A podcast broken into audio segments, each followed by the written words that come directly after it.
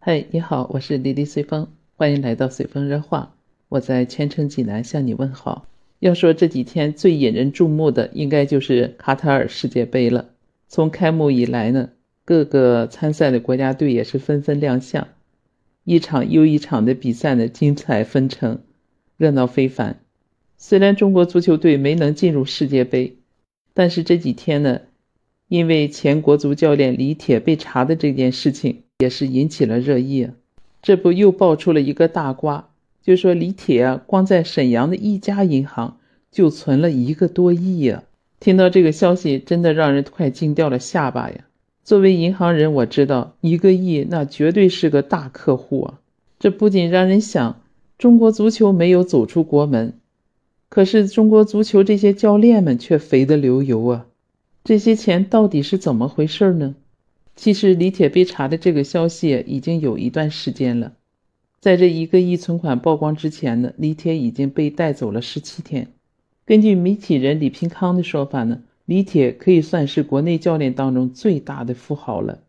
他在沈阳一家银行的存款就超过了一个亿，而李铁的资本版图呢也已经曝光，他合计关联了九家企业，其中有六家呢他是持有股份的。对于李铁被查的官方通报呢，是这样说的：中国国家男子足球队原主教练李铁涉嫌严重违法，目前呢正接受中央纪委、国家监委驻国家体育总局纪检监察组和湖北省监委的监察调查。仔细分析，应该是在国足和足协层面，甚至可以说在官方措辞中，足协已经被默认为调查对象了。有网友呢就是这样来解读官方措辞的：第一个，他是涉嫌严重违法，就说如果李铁只是在湖北武汉卓尔出的事儿，那么双方的矛盾呢，大概率是属于民间合同纠纷，哪怕再升级一些呢，李铁作为卓尔俱乐部的雇员和高管，也顶多是非国家工作人员的职务侵占罪。这种民营企业中，因为工作职权划分不清。合同约定不清而发生的矛盾的这种事情是很常见的，根本够不上严重违法。官方用“严重违法”这四个字，基本说明李铁的事情跟卓尔没有太大的关系。第二是接受中纪委驻总局监察组的调查，你想什么样的人才能接受中纪委的调查呢？说的直接一点，就是发生在中国足协的事情才值得中纪委驻总局监察组出手。如果只是发生在武汉卓尔，根本就没有必要。所以说这一点呢，也表明李铁违法的事情呢，是发生在他担任国足主帅期间的事儿。李铁在国足违法，足协相关人员肯定难逃干系了。那么足协一定会有人来承担责任的。第三个呢，就是湖北省监委监察调查。为什么由湖北监委来调查呢？主要是李铁在进入国足之前呢。在武汉卓尔担任高管和主教练，即便他离职以后，他的团队还依然在武汉卓尔把持着球队的运营。要调查李铁，肯定要从他的运营团队下手了。很多涉及到的违法信息，必定在武汉有存档，因此由湖北方面来调查是最为合适的。对这件事呢，李平康还表示，李铁应该是最有钱的国产教练了。说到过亿存款这个问题。如果从一个教练员的角度来说，国内恐怕确实没有哪个教练能够有这样的财富积累。需要注意的是，李铁在武汉、河北等队任职的时候，他的实权远大于一般的主教练，特别是在武汉，他的角色呢是经理人。而过去的这些年，中超俱乐部任职时间较长的经理人。油水比李铁多的大有人在，正因为如此，各队总经理恐怕会成为接下来足坛反腐的重点调查对象了。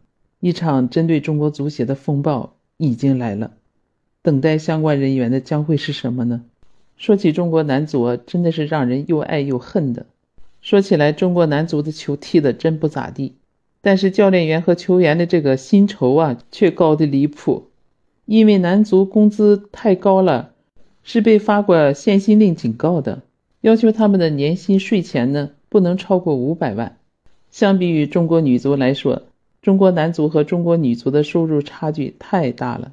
就拿今年年初的亚洲杯来说吧，我看网友呢做了一个对比，他说不对比不知道，一对比是相当惨烈。有一些数据，在亚洲杯上呢，一月二十七号，日本男足是二比零战胜了中国男足，而一月三十号，中国女足三比一战胜了越南女足，二月一号，越南男足二比一战胜了中国男足。而二月三号，中国女足六比五战胜了日本女足。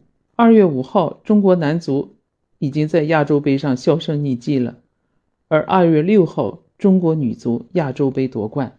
和你永远可以相信的中国女足相比，女足姑娘们虽然拿了亚洲杯决赛的冠军，但是她们的收入和中国男足相比，真的是让人寒心的。